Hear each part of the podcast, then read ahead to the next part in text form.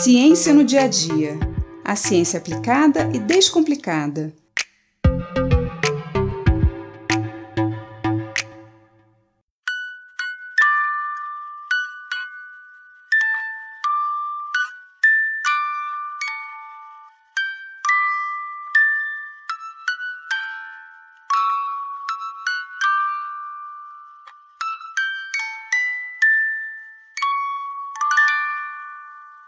Você já percebeu como é mais difícil acordar quando as cortinas estão fechadas?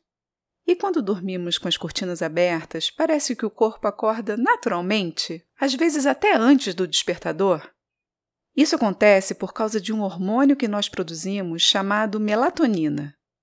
Esse hormônio é produzido no nosso cérebro, mais precisamente na glândula pineal.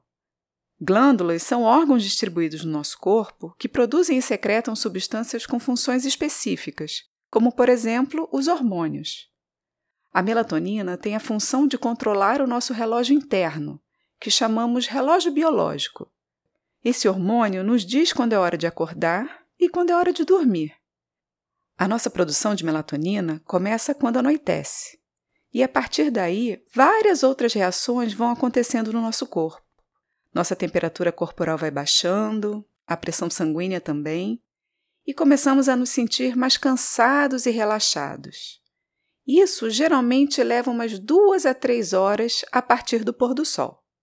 Quando amanhece, paramos de produzir melatonina e o corpo desperta. Por isso temos a sensação de que o nosso corpo nos acorda quando estamos com as cortinas abertas.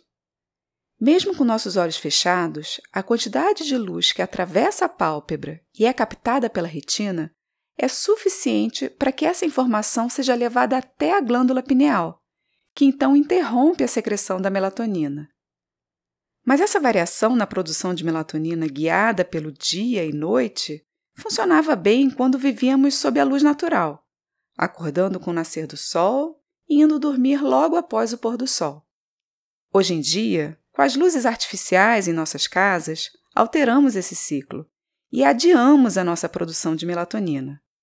Muitas pessoas têm dificuldades para dormir porque estão expostas a muita luz nesse horário.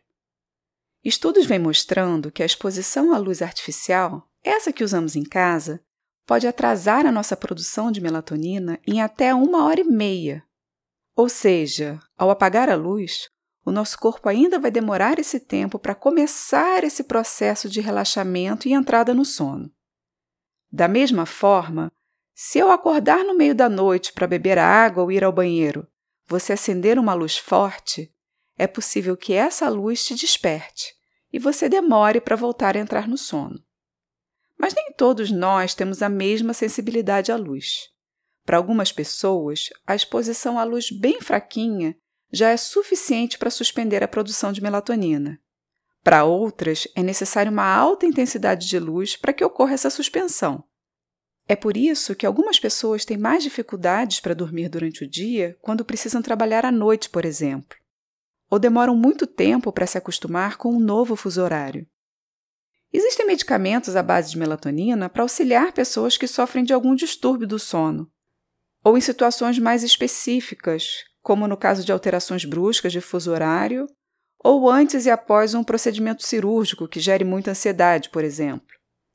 Mas esses medicamentos não devem ser utilizados de forma regular e principalmente sem orientação médica, pois o horário e a quantidade de melatonina ingerida variam de pessoa para pessoa e de caso a caso. Além disso, não sabemos exatamente como a melatonina sintética atua no nosso organismo há muito ainda o que pesquisar. Para garantir uma boa noite de sono e assim manter corpo e mente saudáveis, o ideal é começar a diminuir os estímulos luminosos próximo à hora de dormir. Nada de TVs, celulares ou computadores. Prefira apenas uma luminária com intensidade de luz suficiente para você poder ler um bom livro e começar a relaxar e se preparar para dormir. Que sua próxima noite seja leve e que você tenha ótimos sonhos. Eu sou Mariana Guinter, bióloga e professora da Universidade de Pernambuco, e esse foi mais um Ciência no Dia a Dia.